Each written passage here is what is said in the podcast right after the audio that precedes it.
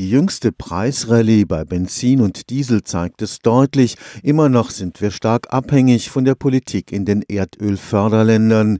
Wird sich das ändern, wenn erst einmal genügend Elektroautos auf Deutschlands Straßen fahren?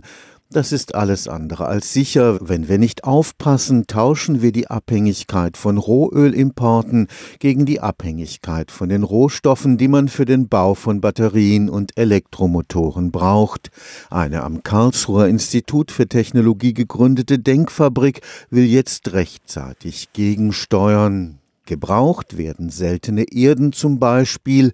Diese exotischen Mineralien findet man in Batterien und Windturbinen. Abgebaut werden sie von Indien, Brasilien und vor allem von der Wirtschaftsgroßmacht China. Wir haben in den letzten 30 Jahren nahezu eine Verdreifachung des weltweiten Rohstoffbedarfs gehabt. Und bis zum Jahre 2050 gehen wir davon aus, dass sich der Rohstoffbedarf noch mal etwa verdoppelt. Professor Thomas Hirt ist Vizepräsident für Innovation und Internationale Internationales am Karlsruher Institut für Technologie und Sprecher des gemeinsam mit dem Land Baden-Württemberg gegründeten Thinktanks zur Sicherung der Rohstoffversorgung. Wir haben durch diese neuen Technologien einen größeren Bedarf an einer größeren Vielfalt an Rohstoffe, die teilweise aus sehr kleinen Menge vorkommen, die auch in sehr hoher Verdünnung in der Natur vorkommen. Insofern ist es wichtig, dass wir den gesamten Produktlebenszyklus von Rohstoffen betrachten, um Recyclingkonzepte zu entwickeln, dass wir diese Rohstoffe auch möglichst lang in einem Kreislauf halten. Damit das gelingt, muss Recycling schon bei der Konzeption der Produkte eine Rolle spielen. Das gilt beispielsweise für seltene Erdmaterialien Materialien, die beispielsweise in Magneten eingesetzt werden, dass wir die Produkte anschauen, dass die Produkte besser recyclingfähig sind. Es geht um Leichtbaumaterialien, denken Sie an kohlenstofffaserverstärkte Kunststoffe, wo es uns gelingen muss, den Kunststoff und die Faser wieder entsprechend zurückzugewinnen. Und da wird es am Ende des Tages natürlich wichtig sein, dass diese Verfahren